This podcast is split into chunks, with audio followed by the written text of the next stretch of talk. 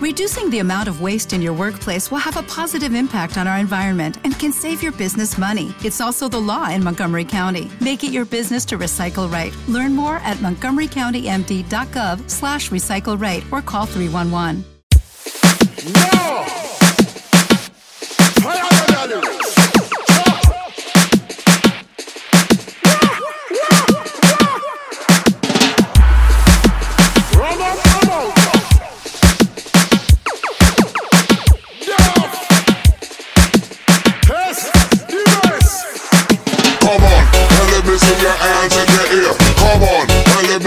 Me